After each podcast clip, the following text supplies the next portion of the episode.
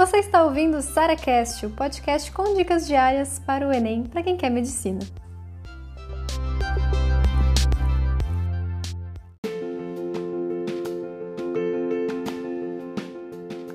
Revisão mais eficiente. Vou contar para vocês primeiro a menos eficiente.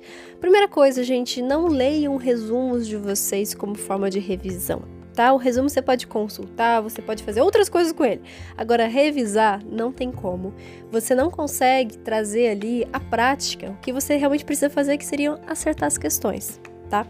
Outra coisa que eu queria falar para vocês que não funcionou para mim de jeito nenhum foi aquela curva do esquecimento para você trazer aquela matéria de volta 24 horas, 7 dias, 15 dias, 30 dias. E por que não funcionou, apesar da teoria ser linda? Porque vira uma bola de neve.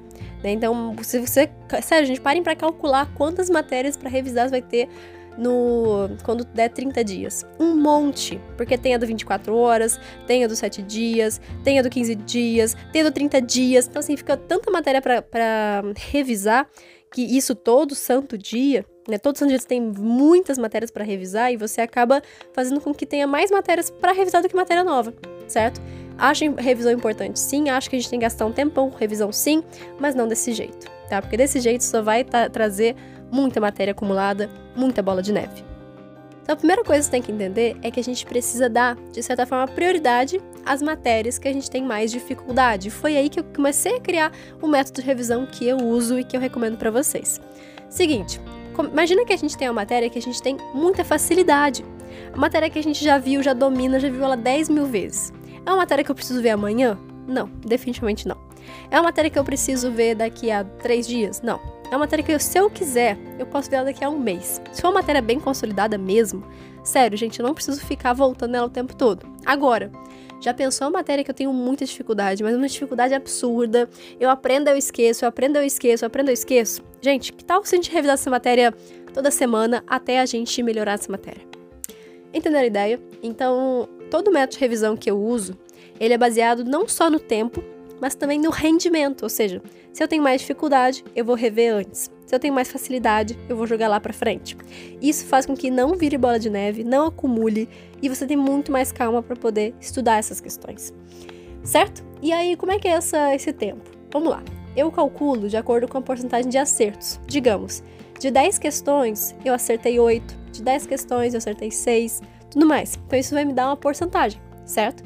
60%, 80% e por aí vai. Se eu acertei mais que 80%, eu vou revisar lá para frente, daqui a quatro semanas. Sério, gente, acertar 80% é muita coisa. Então, significa que você realmente já aprendeu a matéria, tá bom? Você não vai esquecer da noite pro dia. De 60 para 80, eu vou revisar em duas semanas porque é uma matéria que eu sei que eu ainda preciso melhorar. É uma matéria que eu sei que ainda posso fazer um pouquinho mais para reforçar essa aqui a matéria, mas é uma matéria que eu já, relativamente já sei, só preciso treinar um pouquinho mais. Agora, se eu tô acertando 60% ou menos, essa matéria eu preciso ver em no máximo uma semana, porque é uma matéria que eu não consegui dominar, é uma matéria que não tá fixa na minha cabeça, eu ainda preciso aprender. Isso é uma coisa muito importante, gente. Se vocês saírem desse áudio aqui entendendo isso, vocês entenderam o jogo da aprovação.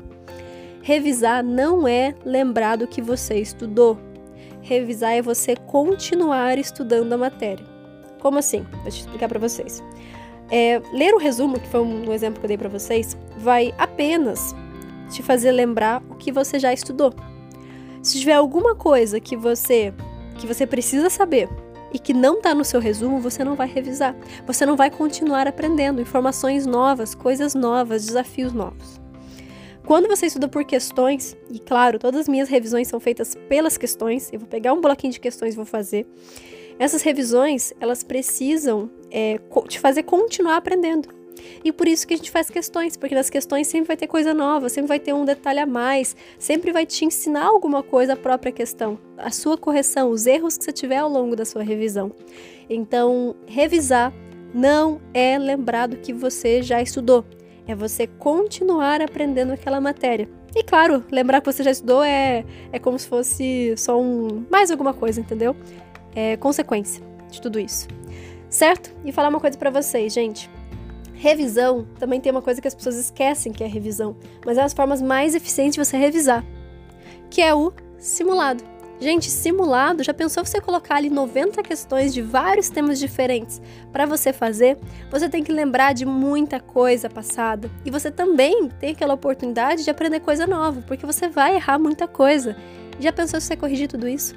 Já pensou se você, além de estudar o que você já sabe, né, fazer questões de temas que você já sabe, você também tem a oportunidade de descobrir coisas que você não sabe? Então, o melhor método de revisão, de fato, é fazer questões, é fazer simulados. E não tem conversa. O resto, flashcards, mapas mentais, sendo bem sincera com vocês, nada disso chega aos pés de um bom simulado.